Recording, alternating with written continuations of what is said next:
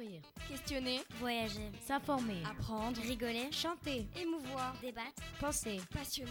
écouter. Le verbe s'invite sur Voices of Mermoz. Bonjour à toutes et à tous, nous sommes actuellement le 8 décembre 2020 et vous écoutez Voices of Mermoz. Ici Voices of Mermoz, la radio du lycée.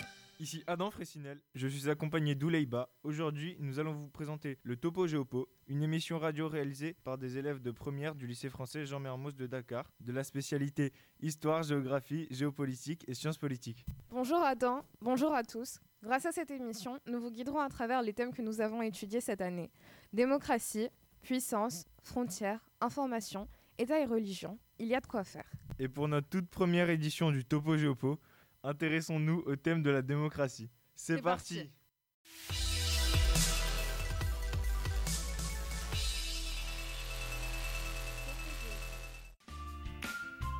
Oh mince, vous avez prévu d'aller voter, mais trouvez que les candidats sont aussi pitoyables les uns que les autres Pas le temps de choisir Nos problèmes, il y a Top Chrono.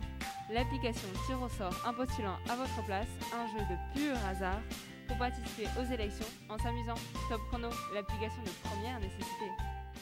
Nous accueillons immédiatement Maïmouna pour la séquence autour de la table. Bonjour Maïmouna, qui avez-vous invité aujourd'hui et de quoi allez-vous nous parler? Bienvenue dans la rubrique Table ronde, l'émission qui traite de votre démocratie dans les pays du monde. Je m'appelle Maïmouna Diouf et avec nous aujourd'hui, nous avons le plaisir d'avoir quatre spécialistes venus spécialement pour vous à l'antenne de Voices of Mermoz. Marie, Kumba, Aïssatou et Alexandrine. Bonjour mesdames. Partout dans le monde, nous retrouvons des régimes politiques différents qui se calculent grâce à des critères que vous pouvez retrouver sur le site Index of Democracy. Ces régimes sont au nombre de quatre avec le régime autoritaire, donc c'est lorsque le dirigeant s'accapare tout le pouvoir et cherche à soumettre la société à son idéologie. Le régime hybride, c'est un système politique qui ne respecte pas complètement les valeurs de la démocratie, ce qui explique le nom qu'on lui a attribué. La démocratie pleine, lorsque le pouvoir appartient entièrement au peuple et qu'il y a la mise en place de différentes institutions afin de constituer un gouvernement. Et enfin, la démocratie imparfaite, un régime très commun dans lequel les fondements de la démocratie sont respectés, même si certains points sont négligés. Comme je le disais, j'ai invité aujourd'hui quatre spécialistes de la démocratie qui vont vous faire le point sur ce thème. Alors, d'après vous, quels régimes peuvent être considérés comme démocratiques et comment définissez-vous ce mot?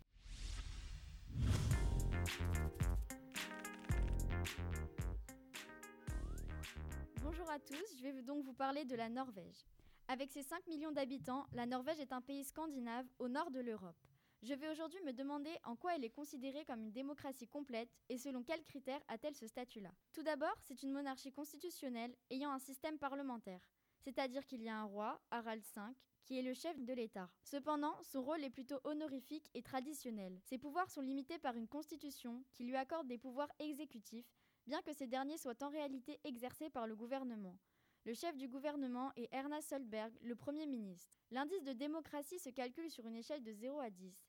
Sachant que lorsque l'indice est compris entre 8 et 10, le pays est considéré comme étant une démocratie complète, celui de la Norvège est à 9,87. La Norvège a été élue le pays le plus démocratique en février 2020 et également le pays le plus heureux du monde selon l'ONU en mars 2020. Aussi, la Norvège est très engagée sur la scène internationale.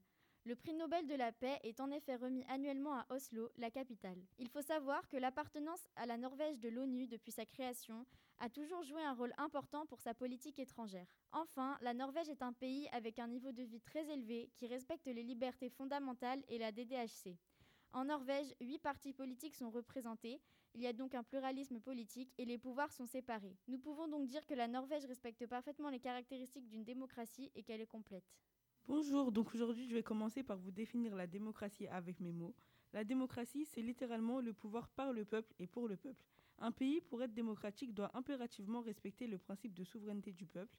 La démocratie, c'est donc un régime politique où les citoyens sont tous égaux et doivent participer aux décisions politiques du pays. L'Islande peut donc être considérée comme une démocratie car elle a un indice de démocratie très élevé qui est de 9,58 sur 10. C'est donc une démocratie pleine. L'Islande est une république démocratique, c'est-à-dire que les personnes au pouvoir sont élues par le peuple. On retrouve donc une souveraineté nationale. De plus, dans ce pays, le paritarisme homme-femme est présent au sein du gouvernement. Le Parlement est composé de plus de 20% de femmes et le Premier ministre est une femme féministe et antimilitarisme.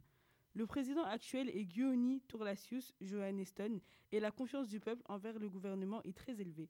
Le peuple participe à la politique depuis leur indépendance et leur souveraineté en 1944. Euh, bonjour, je vais vous parler de la Corée du Sud qui, elle, est une démocratie imparfaite.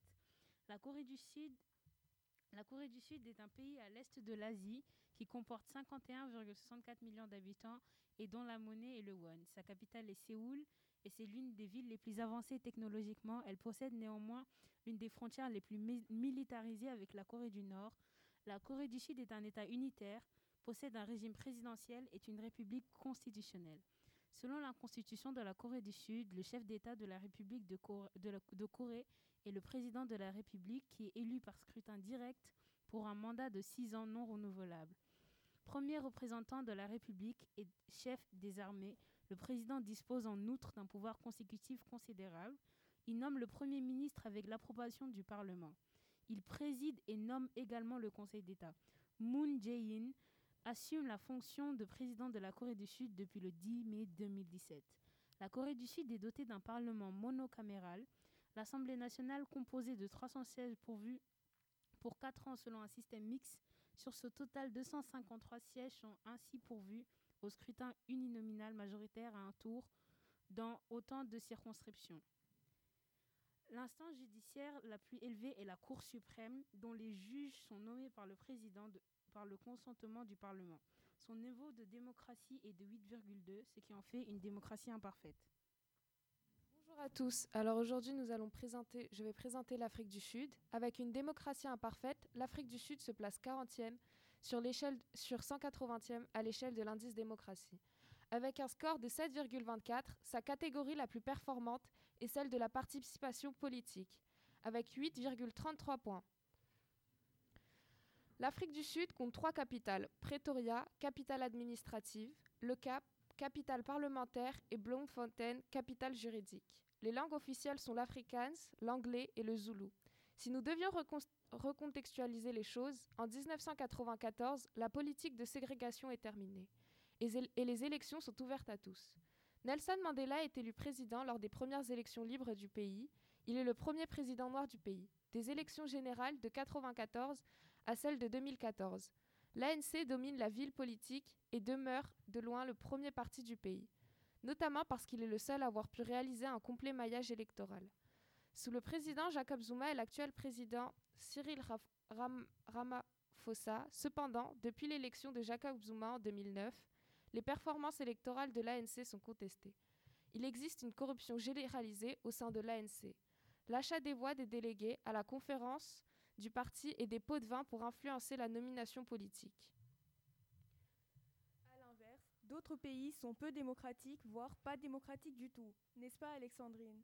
Oui, tout à fait. Je continuerai sur ma lancée avec le Nicaragua, qui est un pays avec une démocratie autoritaire. Elle se place 122e sur, sur 180 sur l'indice de démocratie, avec des scores, comme vous auriez pu le deviner, plutôt bas. Le processus électoral est de pluralisme et de 2,67. Une liberté de presse avec un score de 35,81 qui se place en 117e place sur 180. Anastasio Samosa règne de façon autoritaire de 1936 à 1956. Ses fils, Louis et Anastasio, lui succèdent avant, avant les rebelles du Front sandiniste de libération. L'élection du chef sandiniste Daniel Ortega en 2006 est le début d'une détérioration démocratique et son pays a pris sous un contrôle toutes les branches au sein du gouvernement. Les libertés fondamentales bafouées et une corruption incontrôlée au sein du gouvernement. La liberté de réunion s'est gravement détériorée en 2018, lorsqu'au moins 325 personnes ont été tuées et au moins 200 blessées. Des, arrestations et des détentions arbitraires généralisées par la police et les forces gouvernementales alliées, et non présentation des mandats de perquisition ou d'arrêt l'absence des discussions sur les droits des détenus. Et par rapport au Qatar, que pouvons-nous dire? Le Qatar est un pays du Moyen-Orient qui a un indice de démocratie de seulement 3,9 sur 10. C'est donc un régime autoritaire, c'est-à-dire que le gouvernement a une certaine autorité sur le peuple, il cherche l'obéissance du peuple. Le Qatar est une monarchie absolue constitutionnelle. La famille Al-Thani est au pouvoir depuis l'indépendance du pays en 1971. Actuellement, c'est l'émir Cher Tamim Ben Ahmad Al-Thani qui est le chef de l'État et du gouvernement depuis le 25 juin 2013. Au Qatar, les partis politiques sont interdits. La loi islamique inspire la législation du pays dans tous les domaines et les décisions politiques de l'émir sont orientées par un conseil consultatif qui est composé de 35 membres nommés tous les 4 ans par le Premier ministre. Ce régime est donc contraire à la démocratie et à la République car il n'y a aucune souveraineté du peuple. Chère Marie, comment analysez-vous le Maroc? Le Maroc est un État du Maghreb situé en Afrique du Nord, dont la langue officielle est l'arabe. La politique du Maroc s'inscrit dans une monarchie constitutionnelle dotée d'un parlement élu il y a un chef de l'État, le roi Mohamed VI, qui est également le commandeur religieux. Tout comme pour la Norvège, le roi n'est pas le chef du gouvernement. Ce dernier est le Premier ministre El Othmani. L'indice de démocratie du pays est de 5,10. Le Maroc obtient son indépendance en 1956 suite à des négociations avec la France et l'Espagne. Suite à cette indépendance, le monarque Mohamed V et son fils Hassan II dominent la vie politique pendant plus de 40 ans. Ils exercent un pouvoir autoritaire. Par la suite, Mohamed VI, succède à son père. En 2011, le peuple est, insatisfait et mécontent, ce qui donne lieu à des révoltes que l'on appelle le printemps arabe. Le roi fait alors adopter une nouvelle constitution par référendum, ainsi que la mise en place de la DDHC pour satisfaire le peuple. Le pays a évolué, avec Mohamed VI, vers un système moins autoritaire, mais pas encore démocratique. Il a réalisé quelques gestes symboliques, comme la libération des prisonniers politiques, mais le régime dont il a hérité reste en place. Les ministres et secrétaires d'État du gouvernement sont nommés par le roi sur proposition du chef du gouvernement. Les rois du Maroc sont basés sur les lois de l'islam, ce qui montre que le gouvernement et la politique marocaine sont très liés à la religion. Beaucoup de décisions et de lois sont alors prises en fonction de cette religion. De plus, malgré l'adoption de la Constitution des droits de l'homme en 2011, les libertés fondamentales ne sont pas toujours complètement respectées, car il y a un décalage entre le texte et la pratique. Le pouvoir exécutif est partagé entre le gouvernement et le palais. Le pouvoir législatif, quant à lui, est partagé entre le gouvernement, les deux chambres du Parlement, la Chambre des représentants et la Chambre des conseillers. Et le pouvoir judiciaire et pour le pouvoir judiciaire, la Cour de cassation est la plus haute juridiction marocaine. Son président est nommé par le roi. Les trois pouvoirs sont donc séparés. Depuis quelques années, les autorités marocaines se montrent de plus en plus agressives envers la presse indépendante. La tolérance du début du règne de Mohamed VI semble bel et bien révolue. Des amendes disproportionnées, des saisies arbitraires et des interrogatoires musclés ainsi que des interdictions de publication ont lieu de plus en plus fréquemment. Euh, certaines libertés fondamentales ne sont donc pas respectées. Pour conclure, nous pouvons dire que le Maroc est un régime hybride. Il y a la présence d'un roi, donc c'est une monarchie, mais elle est encadrée par un texte de loi que l'on appelle une constitution, c'est une monarchie constitutionnelle. Cependant, ce régime ne respecte pas les libertés fondamentales de la démocratie, c'est ainsi qu'il est hybride. Merci Marie. Maintenant, pour terminer, le Venezuela. Euh, merci Maimouna. Nous ne pourrons pas parler de régime hybride sans parler du Venezuela. Le Venezuela est un pays au nord de l'Amérique du Sud qui comprend 28,87 millions d'habitants et dont la monnaie est le, le bolivar vénézuélien. Sa capitale est Caracas le Venezuela est un État fédéral qui possède un État socialiste et une république fédérale. Le, Venezuela est une république fédérale multipartiste à régime présidentiel, où le président est à la fois le chef d'État et le chef du gouvernement. Il exerce le pouvoir exécutif tandis que le Parlement détient le pouvoir législatif. Le président est élu au suffrage universel pour six ans, renouvelable indéfiniment. Il nomme le, vice-président ainsi que les ministres en collaboration avec l'Assemblée nationale avec l'Assemblée nationale.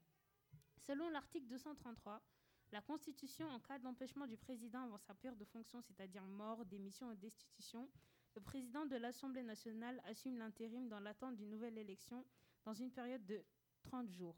Enfin, si l'empêchement se produit durant les deux dernières années du mandat, le vice-président assumera la fonction du président jusqu'à la fin du mandat. L'actuel titulaire de la fonction est Nicolas Maduro, mais en, plein, mais en pleine crise politique, Juan Guaido s'est autoproclamé président avec par intérim le 23 janvier 2019 en invoquant notamment l'article 233 de la Constitution vénézuélienne.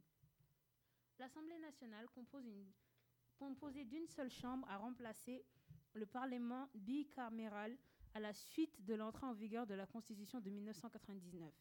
Elle compte 167 membres élus pour 5 ans au suffrage universel, qui peuvent se présenter à trois mandats consécutifs.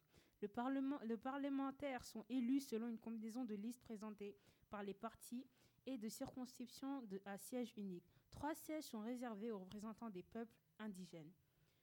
Le tribunal de suprême de justice est la plus haute instance judiciaire du pays.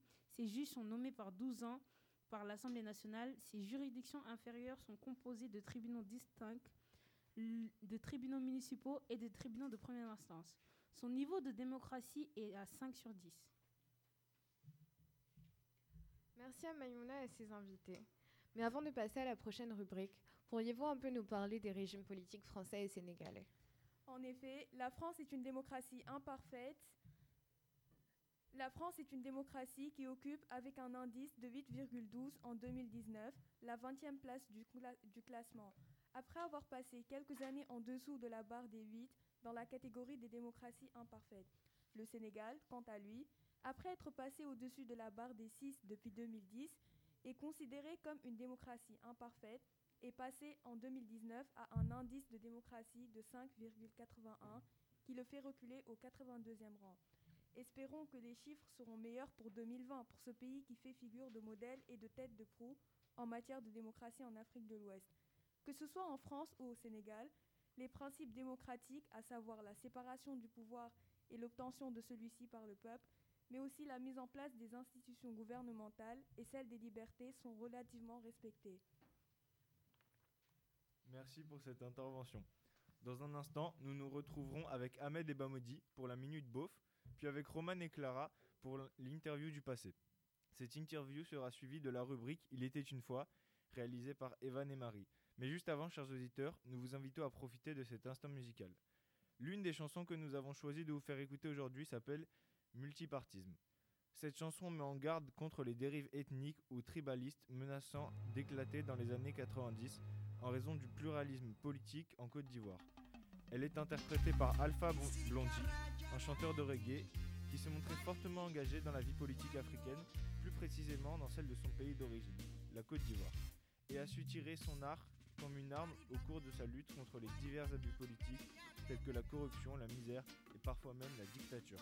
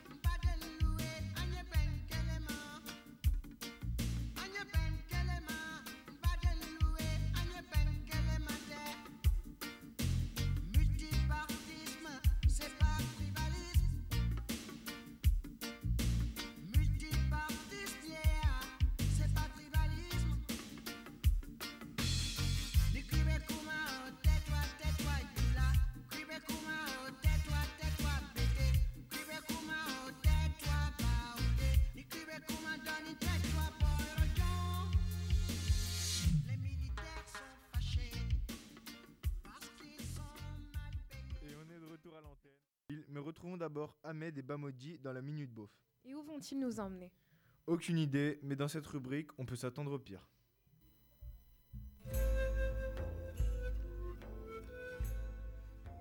Bonsoir tout le monde, je suis Dionysos, dieu de l'alcool et de la fête, c'est-à-dire vos dieux préférés, mais dites pas à Dieu s'il est jaloux.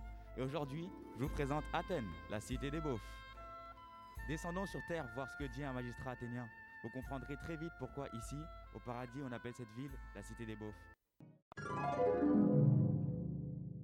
Oh, par la barbe d'Athéna, mais que me vaut la visite d'un dieu Je viens vous poser une question. Pouvez-vous m'expliquer comment est née la démocratie athénienne? La démocratie athénienne s'est installée grâce à des réformes successives qui ont permis de mieux organiser le pouvoir et d'impliquer de plus en plus les citoyens dans la vie civique. Les grands démocrates que l'on peut retenir sont Solon, Clisthène et Périclès. Merci mon brave. Mais de rien, mon dieu. Vous savez pourquoi Athènes a chuté Car leur protecteur était une femme. Athéna était censée les protéger, mais on sait tous comment ça s'est fini. Maintenant, allons voir un garde. Peut-être qu'il pensera différemment. Suis-je encore dans mon rêve? Un dieu devant moi Vous ne l'êtes pas, très cher. Pouvez-vous nous expliquer rapidement comment fonctionne la citoyenneté? Tout d'abord, la citoyenneté est un privilège donnant des droits politiques, juridiques et économiques. Puis, les citoyens votent les lois de l'Assemblée en se réunissant sur la colline de l'Apnix. Ensuite, on procède à un tirage au sort entre les citoyens de la Boulée et de l'Hélier. Merci, jeune homme. Avec plaisir. Pour finir ma petite balade au monde des mortels, allons voir un paysan. Oh mon Dieu, et c'est le cas de le dire. Bonjour, Métèque. Pouvez-vous me dire qui est citoyen à Athènes? Écoutez, je suis bien content que ni les esclaves ni les femmes ne soient citoyens, mais d'honnêtes étrangers comme moi, tout de même. Au final, seulement les hommes issus de pères et de mères athéniennes sont citoyens. Les femmes, c'est sûr, je préfère qu'elles restent à la maison plutôt que d'aller voter. Mais seulement 10% de la cité pour constituer les citoyens, vous trouvez ça démocratique? Je crois que Zeus vient de se rendre compte que je suis sur Terre. Au 19e siècle, l'esclavage a été aboli et au 20e siècle, les femmes ont obtenu le droit de vote. Mais les, étran- les étrangers, toujours pas. Bon, je dois filer. Pour être beauf, heureusement qu'on ne vit plus à l'Antiquité. Dédicace à toutes les femmes chères à mon cœur, forcez-vous. Oui, welcome back au 21e siècle. Topo Géopo au cœur de l'actualité par dénicher les interviews les plus rares et remonte même le temps. Au micro de Clara, nous écoutons ce cher Tocqueville, un personnage peu poussiéreux, mais sûrement pas ses idées. Toujours d'actualité. Bonjour à tous et bonjour Monsieur Tocqueville. Je suis heureuse de vous recevoir sur notre radio et c'est vraiment un honneur pour moi d'avoir la chance de m'entretenir avec vous afin de parler de votre livre dont le premier tome est sorti le 13 janvier 1835 et le deuxième le 24 avril 1840. Pouvez-vous, pour ceux qui n'ont pas eu la chance de le lire, rappeler ce que vous avez fait et comment vos livres ont été prévus Merci beaucoup pour l'invitation. Mes deux livres, qui sont d'ailleurs à vendre dans toutes les librairies, ont la même essence. Les États-Unis des années 1830. Je décris puis analyse le système politique américain et expose les possibles dérives liberticides de la passion de l'égalité chez les hommes.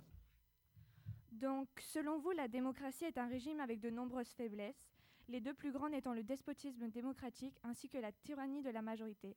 Comment définiriez-vous en quelques mots ces deux notions? Le despotisme est une notion très complexe que je résumerai par le fait que la société démocratique recèle de dangers profonds, au premier rang desquels la tendance de la centralisation qui, dans la recherche de l'égalité, sacrifie trop souvent la liberté et les droits des individus.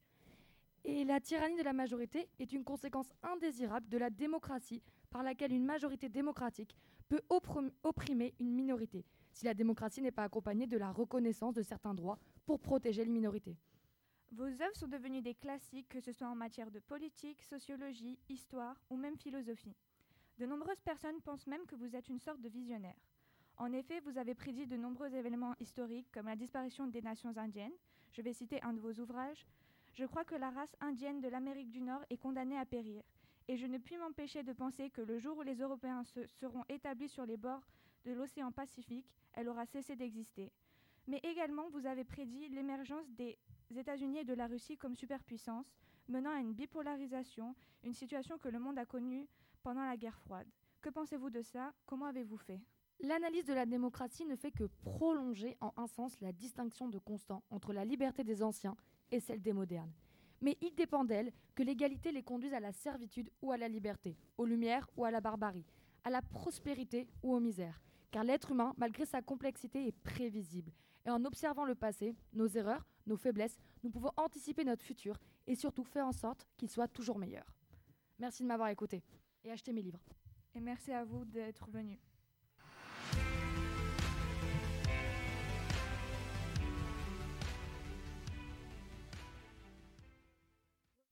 Revenons dans le vif du sujet avec la rubrique Il était une fois. Avec une histoire qui finit bien, j'espère. Pas si sûr. En matière de démocratie, tu sais bien, Adam, que la vigilance est de mise. Marie Dielé, à vous l'antenne. Il était une fois, dans une contrée très longue et très lointaine qui s'appelait le Chili, une démocratie. Plusieurs candidats se rallièrent pour former l'unité populaire lors des élections qui eurent lieu en 1970. Salvador Allende sortit vainqueur grâce au soutien du peuple et de l'UP.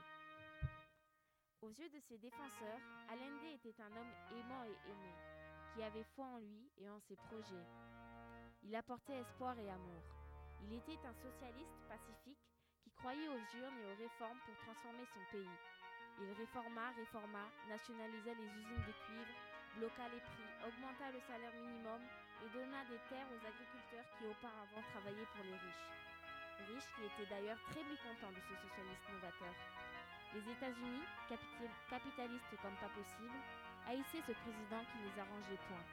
Ils lui mirent eux aussi des bâtons dans les roues, lui bloquèrent l'accès au fonds et à l'argent. Malgré l'amour que portait le peuple à son représentant, il y eut quelques complications dans le pays. Des grèves et des manifestations éclatèrent et l'économie allait mal. Augusto Pinochet organisa un coup d'État le 11 septembre 1973. Salvador Allende se suicida après avoir adressé un dernier message à la radio au peuple en direct du palais présidentiel assiégé.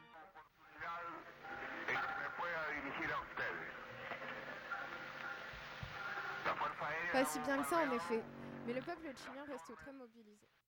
On peut dédicacer cette chanson qui a été un symbole et il reste très fédératrice dans les manifestations chiliennes aujourd'hui. Et ailleurs dans le monde, le peuple uni jamais ne sera vaincu. Tout, tout un programme. On se retrouve juste après cette chanson qui au départ était un hymne propre à un seul pays, qui s'est plus tard transformé en un symbole d'unité et de solidarité populaire pour des citoyens opprimés de tout pays, luttant pour la liberté et l'égalité, dépassant son rapport direct avec le Chili.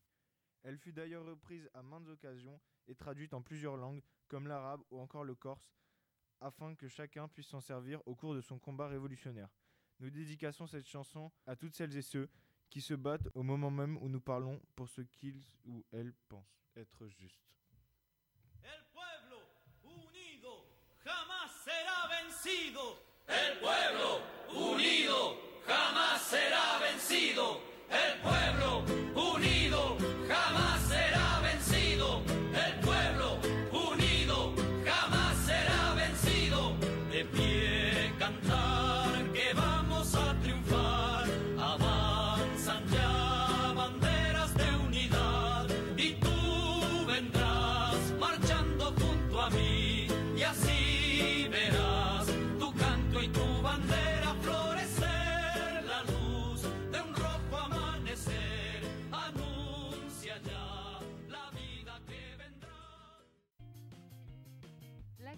80, le nouveau pack complet de chimie. L'AKX 80 comporte une multitude d'agents chimiques toxiques.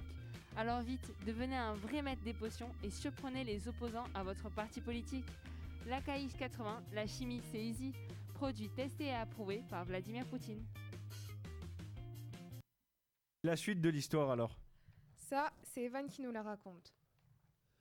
Lorsqu'il accède au pouvoir, Pinochet met en place une dictature militaire ainsi qu'une politique économique néolibérale qui est dirigée par un groupe d'économistes appelés les Chicago Boys. Des Chiliens ayant étudié à Chicago et qui réussissent à améliorer l'économie malgré une montée de la dette du pays. Dès les premiers jours, les opposants à Pinochet commencent à être assassinés et torturés. Ils sont emmenés au stade de Santiago où ils sont exécutés. Pinochet n'autorise que ses partisans à s'exprimer. Les libertés de pensée et de s'exprimer de presse sont supprimées. Les écrits socialistes sont brûlés et les opposants disparaissent. On compte au total plus de 3000 meurtres politiques ainsi que plus de 48 000 tortures sous le régime de Pinochet. Pinochet pensait que les pays occidentaux salueraient son geste d'avoir renversé un régime socialiste, mais ces derniers condamnent ses actions. Le Chili est donc un pays plutôt isolé internationalement. Le peuple chilien, en voyant les agissements de son dirigeant, tente de se révolter, mais les manifestations sont fortement réprimées. En 1987, Pinochet autorise des élections et la présence d'autres partis, sauf communistes, et perd aux élections de 1989 face à Patricio Aylwin. C'est le retour à la démocratie. Pinochet se fait alors nommer chef de l'armée de terre chilienne, puis sénateur à vie huit ans plus tard, afin de s'assurer une place au pouvoir. Cependant, dans le monde entier, des exilés chiliens manifestent pour que Pinochet soit arrêté et paye pour les, crimes qu'il a commis. Balthazar Garzón, un juge espagnol ayant reçu beaucoup de plaintes concernant Pinochet, décide de l'attaquer en justice afin qu'il soit jugé pour ses agissements. Pinochet étant au même moment en train de recevoir des soins au Royaume-Uni, c'est la Chambre des Lords qui a débattu sur le sujet de son extradition vers l'Espagne. En 1993, la Chambre des Lords approuve l'extradition de Pinochet en Espagne, où il sera arrêté. Pinochet meurt seul en prison, mais avant que les procédures judiciaires engagées contre lui n'aient abouti. Tout est presque bien qui finit bien. Malgré les années de dictature, les Chiliens ont voté le 25 octobre dernier en faveur d'un changement de constitution qui mettra définitivement fin à celle héritée de l'ère Pinochet. Le projet sera soumis à un référendum populaire en 2022. À suivre donc.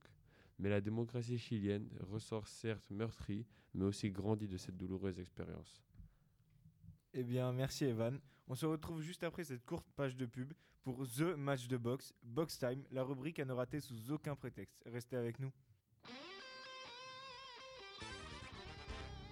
Prochainement sur des fifres et des mètres, retrouvez Donald Trump contre Joe Biden en exclusivité sur la chaîne, la chaîne W6. Voici un petit extrait. C'est à votre tour, monsieur Trump. Concentrez-vous bien. Voici les lettres. D, E, M, O, C, R, A, T, I, E. Vous avez 5 secondes? Decrotam. Nous sommes de retour avec la rubrique Box Time, la rubrique qui uppercute les idées. En direct du ring, Stéphanie accueille Aminata et Aïssatou, une belle affiche qui promet un grand match. Bonjour Stéphanie, bonjour Aminata et Aïssatou. Alors, prête pour le grand match? Des pronostics Stéphanie? Bonjour Adam, bonjour Roulet. Je pense que le match risque d'être euh, très serré, d'autant plus que le sujet est démocratie directe versus démocratie représentative. On peut le dire, les filles sont bien rodées au sujet.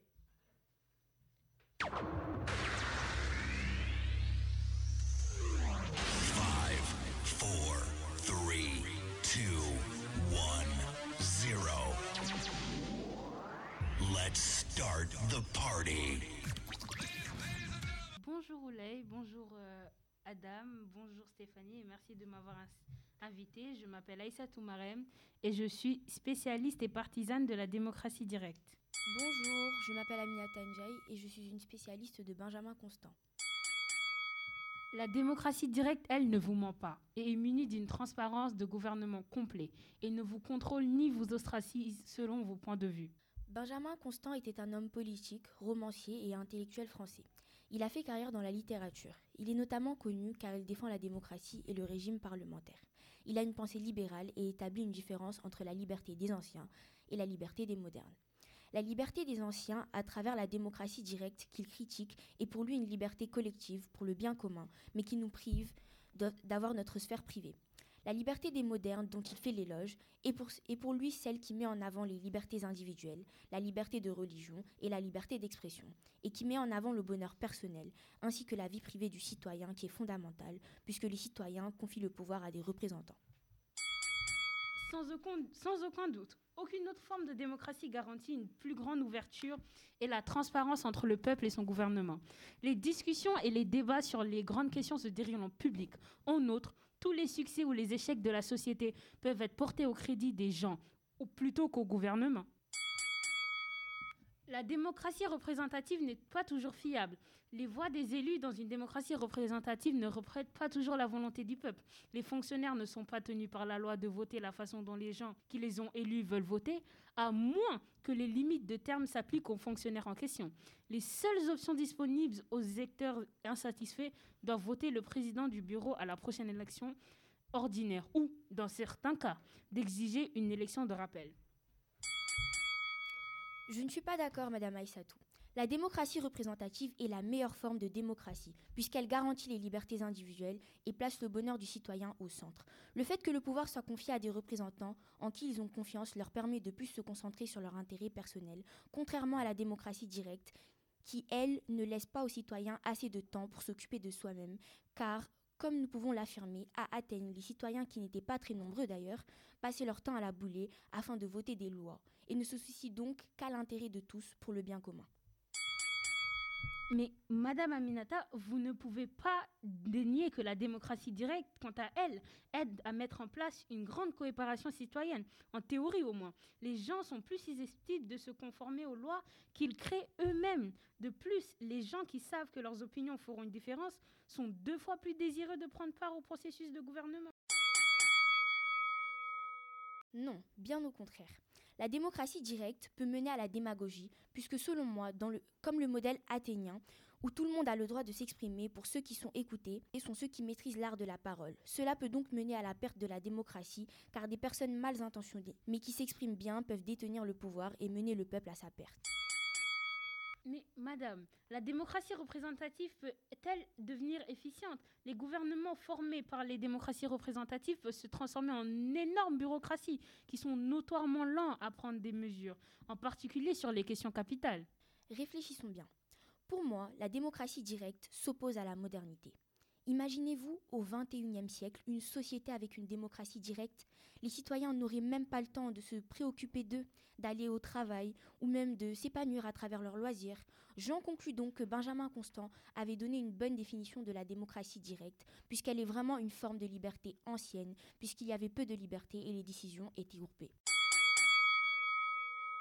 Mais au contraire, Madame Yaye, je pense bien que la démocratie représentative, c'est elle qui s'oppose à la modernité. Car pour conclure, une démocratie représentative devrait vraiment aboutir à un groupe de gouvernement qui crée par le peuple, pour le peuple. Cependant, son succès à cet égard dépend de la liberté du peuple, d'exprimer leurs souhaits à leurs représentants et la volonté de ces représentants à agir en conséquence, alors que la démocratie directe, elle, responsabilise les citoyens en offrant aux gens une voix directe et sans équivoque par leur vote. La démocratie directe exige un grand niveau de responsabilité de la part du gouvernement. Le gouvernement ne peut prétendre qu'il ne connaissait pas, ou peu clair, la volonté du peuple. L'ingérence dans le processus démocratique législatif des États, des partis politiques, partisans et des groupes d'intérêts spéciaux sont largement éliminés. Et c'est ça la modernité du pouvoir, de décider pour son propre bien sans qu'un Massemba ou un Mademba ne soit là pour y interférer. Sauf si Massamba ou Madimba manipulent les foules.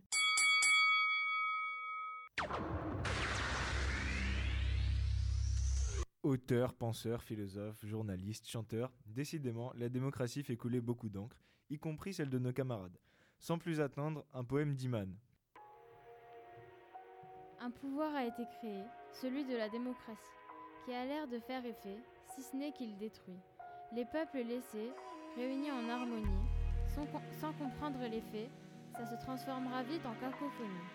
Les hommes font des choix qui seront les conséquences du pouvoir de la loi, en l'occurrence. Asservis sans le savoir, ils prennent des décisions dont ils auront le devoir d'assumer les répercussions.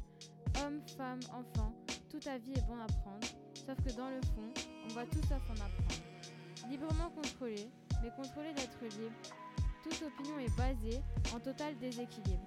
Une population manipulée, inquiète de son avenir, qui ne sait pas ce qu'elle fait, entraînera le pire à venir. Voici les effets produits, sans qu'on s'y attende, d'un régime mal choisi, avec de mauvaises attentes. Très inspirant, merci Iman. Pourrais-tu nous dire comment l'inspiration t'est venue pour ce poème? Mon inspiration, elle me vient des hommes, bien sûr. C'est maintenant l'heure de notre question pour un géopion dans Topo Géopo, animé par notre Julien Lepers local, Juliette. Comment ça va Juliette? Bonjour, oui, ça va très bien. Je suis très heureuse d'être parmi vous aujourd'hui pour euh, faire mon émission euh, Géopion. Alors dites-nous, sur quelle thématique avez-vous prévu vos questions cette fois-ci? Alors aujourd'hui, les questions porteront sur la transition démocratique en Espagne et au Portugal. En effet, à l'inverse du Chili dans les années 70, ces deux pays ont réussi à avoir une transition démocratique et ainsi devenir des démocraties. Donc c'est parti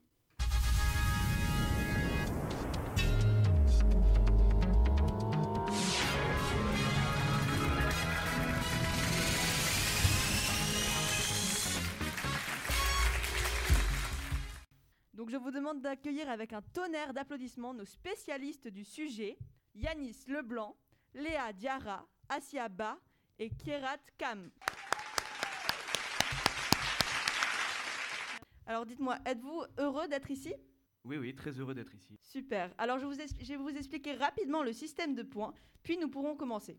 Donc pour ce système, vous aurez donc un temps limité pour répondre aux questions, 30 secondes, et si vous dépassez la limite, c'est 0 points. Vous avez également 5 jokers si euh, vous avez un peu de mal à trouver la réponse. Donc je vous donnerai 3 possibilités. Et euh, les points se répartissent comme ça. Donc 2 points si vous avez la bonne réponse sans joker, 1 point si vous avez la bonne réponse avec joker, 0 point la mauvaise réponse sans joker, et moins 1 point la mauvaise réponse avec joker. Donc c'est parti. Top J'ai gagné la guerre civile espagnole, mis en place un régime autoritaire et suis mort en 1975. Je suis, je suis, je suis... Francisco Franco. C'est deux points pour Kerat. Bravo, bravo. Passons tout de suite à la deuxième question. Top. Le régime franquiste était-il basé sur une religion? Si oui, laquelle? Le protestantisme. Et c'était une mauvaise réponse pour Yanis. Zéro point, ça ne change pas grand-chose. Quelqu'un d'autre veut tenter sa chance?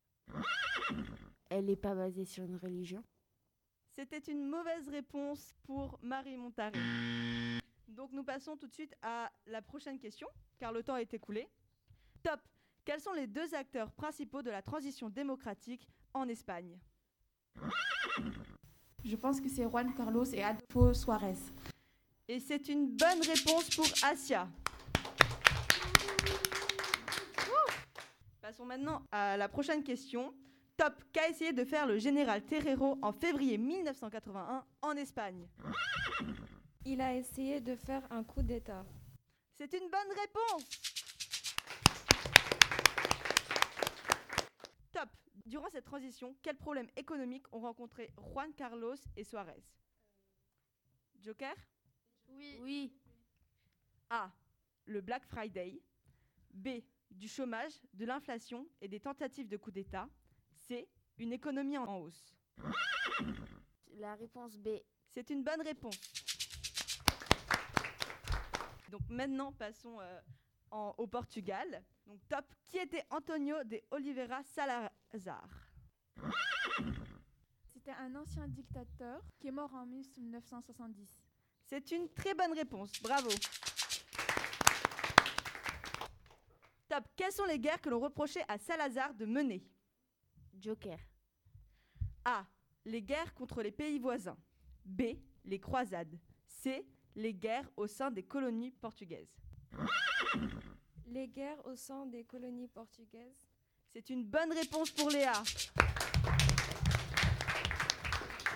Passons à la prochaine question. Top. Qu'ont fait le mouvement des forces armées MFA et dans quel but?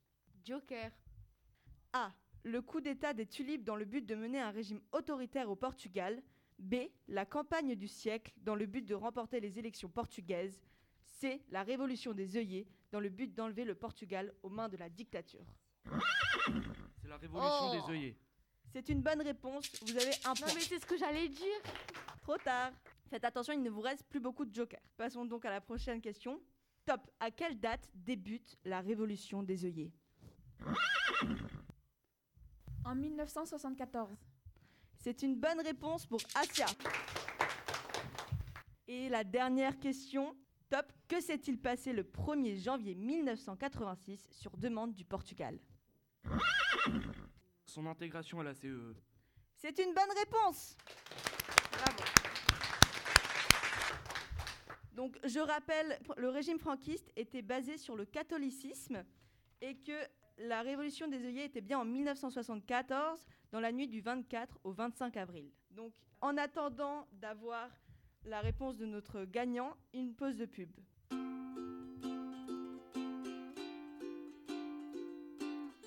Une envie de vous changer les idées De découvrir un nouveau pays hors du commun La Corée du Nord est la destination parfaite. Achetez vos billets sans tarder avec Air Gangpo. Choisissez-nous pour une destination de rêve, un pays paradisiaque où vous serez libre comme l'air, en sécurité et où l'on vous traitera comme des rois. Euh, Ergonpo, ça veut pas dire Air Horror en coréen? Chut, ils n'ont pas besoin de savoir. Et puis, euh, Air Tahiti, c'était déjà pris. Avec Air Gangpo, c'est la liberté qui s'envole.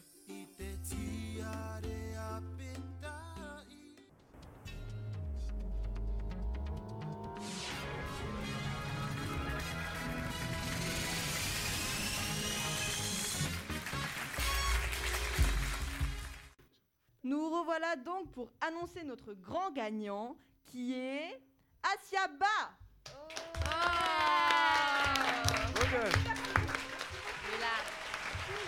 grâce à notre partenariat avec Ergompo, vous gagnez un vol aller simple pour la Corée du Nord. C'est mérité.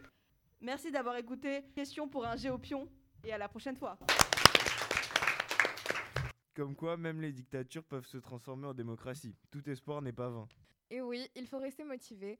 C'est d'ailleurs le titre de notre prochaine chanson, réalisée par le groupe de musique française Zebda, dont les, membres mènent aussi une action sociale et politique en luttant contre le racisme et en aidant à prévenir la délinquance juvénile dans les banlieues. La chanson motivée est une reprise du chant partisan dite La Marseillaise de la Résistance, datant de 1943. Zebda a choisi de se réapproprier la chanson en question dans le but de lutter contre la xénophobie et d'effectuer un appel à la fraternité en France. Un message fort d'engagement à la résistance au nom de la liberté. Nous dédicassons cette chanson à tous ceux qui restent motivés pour faire respecter ces valeurs.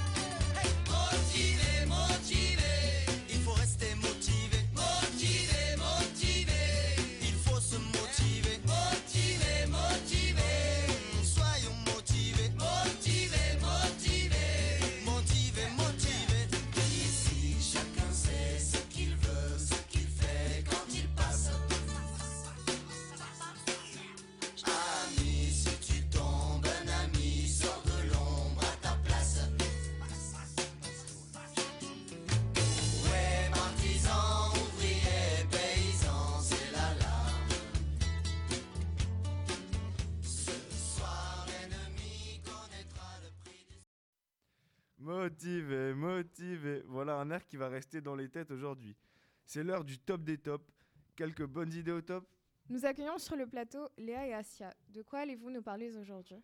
Bonjour Adam, bonjour Ouley. Aujourd'hui, nous allons vous présenter le top 6 des initiatives citoyennes européennes. Tout d'abord, qu'est-ce qu'une initiative citoyenne européenne? L'idée d'une initiative européenne émerge du traité de Lisbonne le 1er septembre 2009.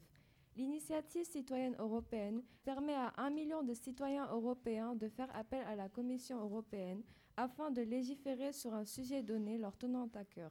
C'est donc un élément de démocratie participative. Pour entrer en action, elle doit recueillir au moins un million de signatures de ressortissants d'un nombre significatif d'États membres, doit concerner un domaine relevant de l'autorité de la Commission européenne. Elle doit aussi porter sur une question pour laquelle les signataires estiment qu'un acte juridique de l'Union est nécessaire aux fins de l'application des traités. Les signataires doivent avoir la majorité électorale de leur État d'origine, 16 ans en Autriche, 18 ans partout ailleurs. Commençons par le premier sujet, l'interdiction du glyphosate. C'est la plus connue de toutes les initiatives parce qu'elle a été très médiatisée lors de sa candidature. Le glyphosate, qu'est-ce que c'est? Le glyphosate est un herbicide utilisé par les agriculteurs. Or, il est très controversé car il est mauvais et cause des dégâts à long terme sur l'environnement. Mais cet herbicide, il est essentiel pour l'économie car sans celui-ci, face aux mauvaises herbes et aux insectes destructeurs de récoltes, cela causerait la déchéance de l'économie. D'ici 2023, les États membres devront se, prononcer sur le re- renouvellement de la licence du glyphosate sur le territoire européen et pourraient mettre un terme aux tergiversations générales sur cette question. En deuxième position, nous avons l'eau et l'assainissement pour tous. Cette initiative européenne a été rejetée, visée à rendre accessible à tous et toute l'eau et le droit à assainissement correct dans plusieurs pays, notamment africains comme la RDC, pays ayant pourtant un grand réservoir d'eau. L'eau est un bien public qui doit être considéré comme tel et cette initiative avait pour objectif de promouvoir la fourniture d'eau et l'assainissement en tant que service public essentiel pour tous. La quatrième initiative se nomme Sauvons les abeilles. L'initiative citoyenne européenne Sauvons les abeilles a été estimée recevable le 15 mai dernier par la Commission européenne. Elle a été officiellement enregistrée et publiée le 27 mai 2019 sur le registre Internet dédié et elle est toujours en cours d'application. Cette ICE est formellement opposée à l'utilisation de pesticides dans la production du miel qui cause des dégâts chez les abeilles. Elle a vu le jour face au déclin des abeilles en Europe préoccupant ainsi qu'un taux de mortalité important. Un sujet d'actualité maintenant. Le cinquième sujet est le droit au vaccin et au traitement. Le 30 novembre, un groupe de citoyens européens s'est lancé dans une vaste collecte de signatures pour mettre à l'agenda des instances européennes une demande pour que les médicaments et vaccins contre la Covid-19. Ils souhaitent que ces vaccins et médicaments soient considérés comme biens publics, non protégés par des droits de propriété intellectuelle aux mains de sociétés pharmaceutiques. Ainsi qu'ils soient accessibles à tous, cette initiative européenne est actuellement en cours de validation. Avec pour l'instant un total de 10 signatures, cependant, il faut un maximum de 1 million de signatures pour être acceptées. La septième initiative concerne l'expérimentation sur les animaux en laboratoire scientifique. Suite à l'initiative Stop Vivisection, lancée en 2012, présentée en mars 2015 et ayant recueilli près de 1 200 000 signatures provenant de 26 États membres, la Commission a pris plusieurs initiatives visant à favoriser les approches scientifiques ne recourant pas à des expérimentations sur les animaux. L'objectif est d'abandonner complètement ce type d'expérimentation. Alors, on continue avec le neuvième sujet. Un de nous, One of Us, est une initiative citoyenne européenne lancée par un groupe de citoyens des pays de l'Union européenne le 4 septembre 2013 pour demander aux institutions communautaires de garantir la protection des êtres humains depuis la conception dans les domaines de compétences de l'Union européenne et sur la protection juridique de l'embryon humain, initié le 11 mai 2012.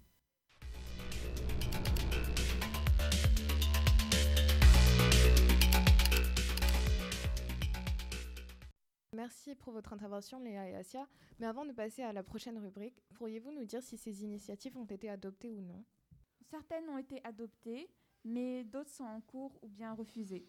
Eh bien, merci les filles. Et sans plus attendre, c'est l'heure du Fast and Curious. Bonjour, aujourd'hui j'accueille Monsieur H, un eurodéputé, afin de parler de l'Union Européenne dans un Fast and Furious. Vous êtes prêt, Monsieur H? Carrément. Union Européenne ou pas Union Européenne? Bah, pour l'Union Européenne, cette alliance influence au quotidien. Par exemple, j'ai pu faire mes études à travers toute l'Europe de l'Est sans avoir peur de me retrouver en difficulté. Et je pense que cette alliance permet à ses États membres de céder facilement. Turquie ou pas Turquie au sein de l'Union Européenne?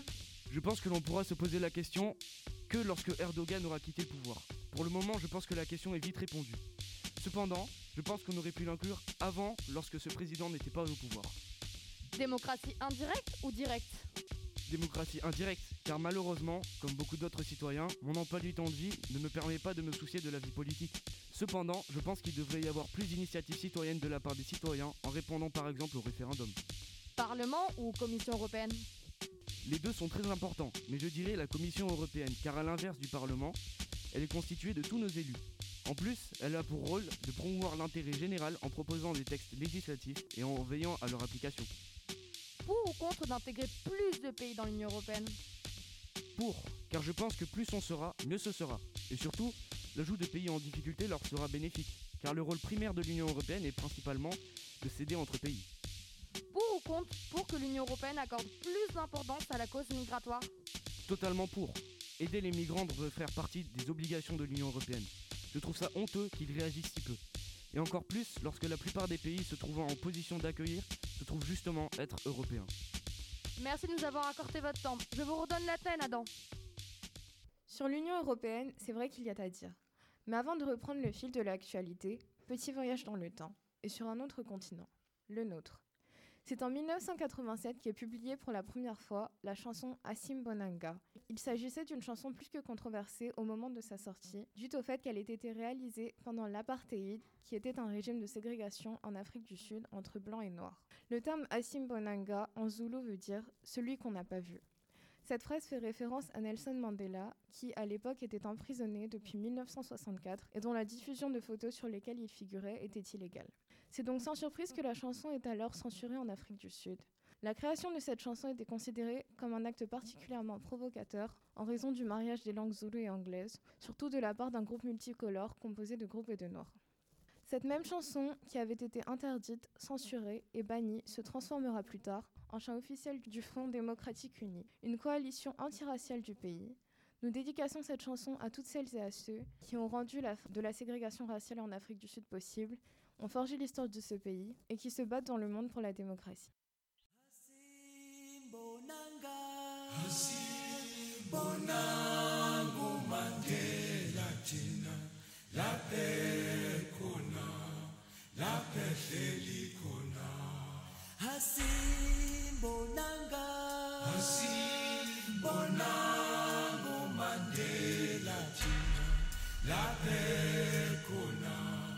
Laphe hleli khona Oh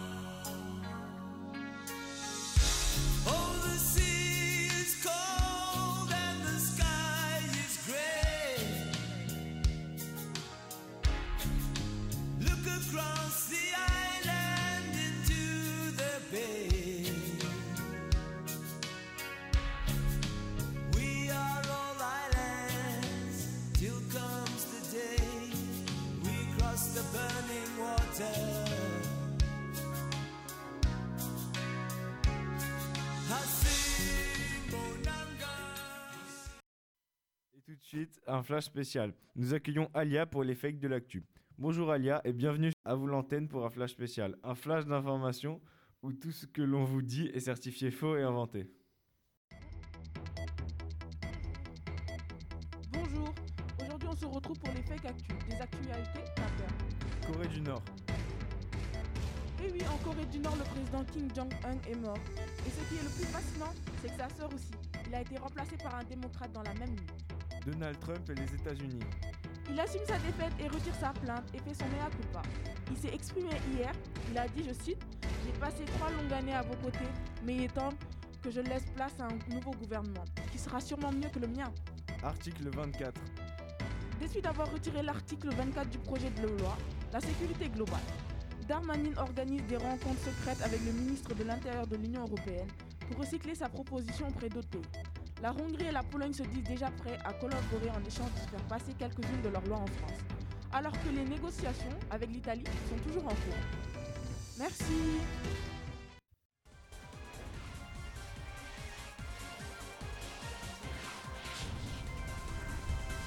Vous avez besoin de repos, envie de découvrir un nouveau pays Nous proposons de gagner aujourd'hui un voyage incroyable, je dirais même paradisiaque en Biélorussie.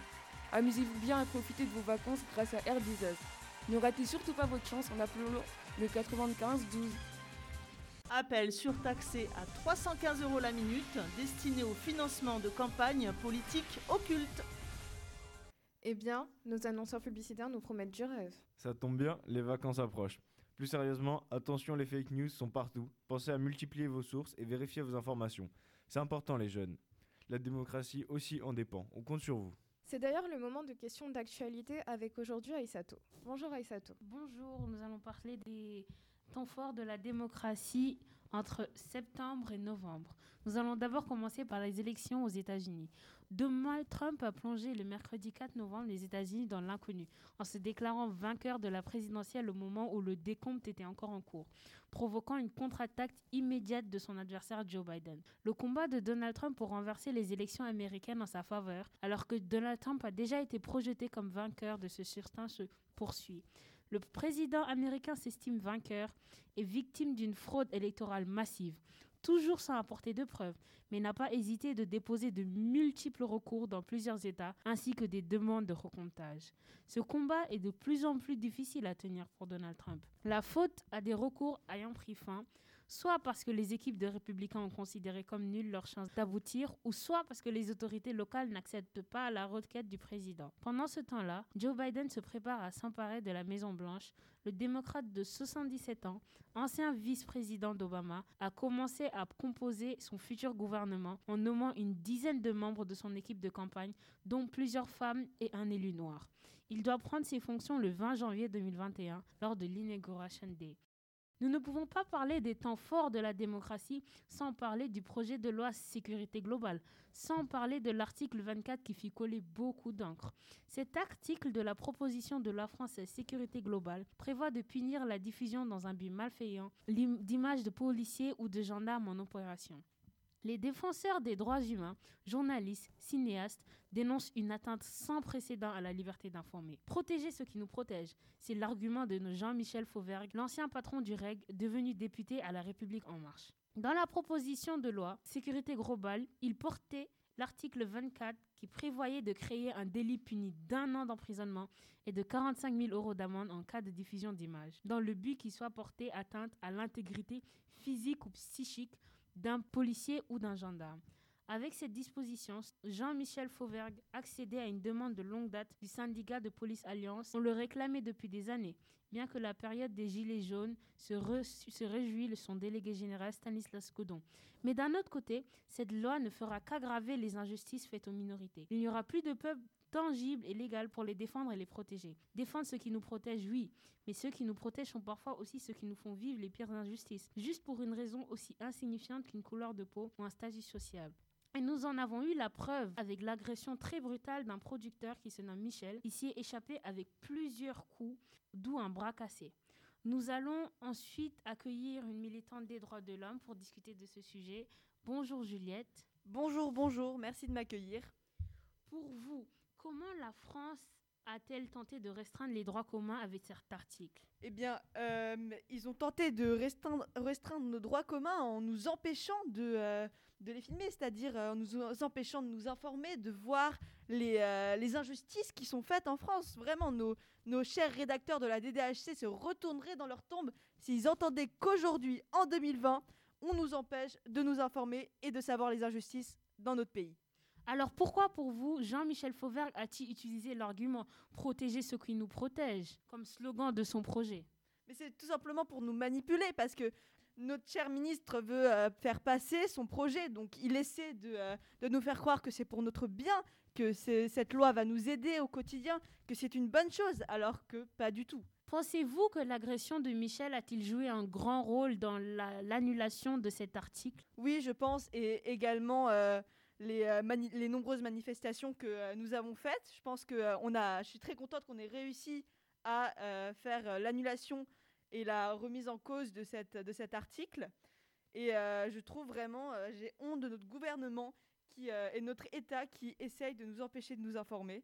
Donc je suis vraiment très contente qu'on ait réussi à mettre ça en place. Merci d'être venue Juliette et je vous dis au revoir. Merci à vous.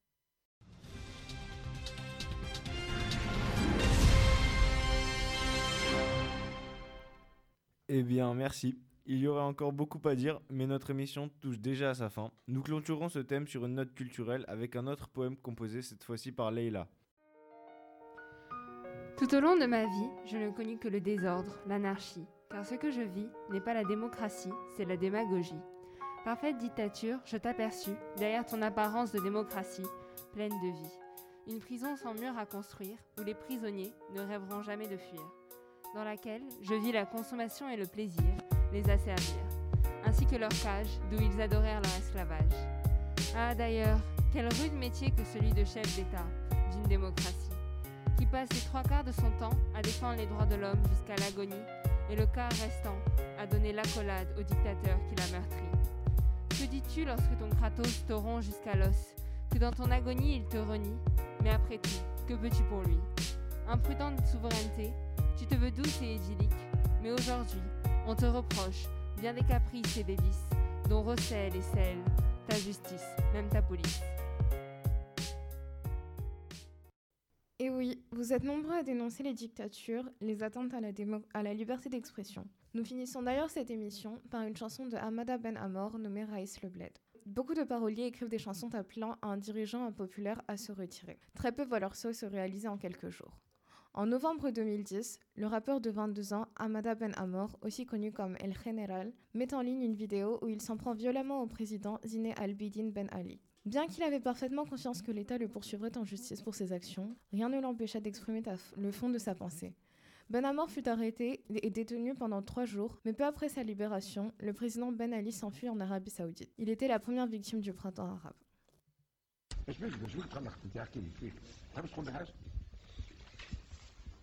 Huh? Huh?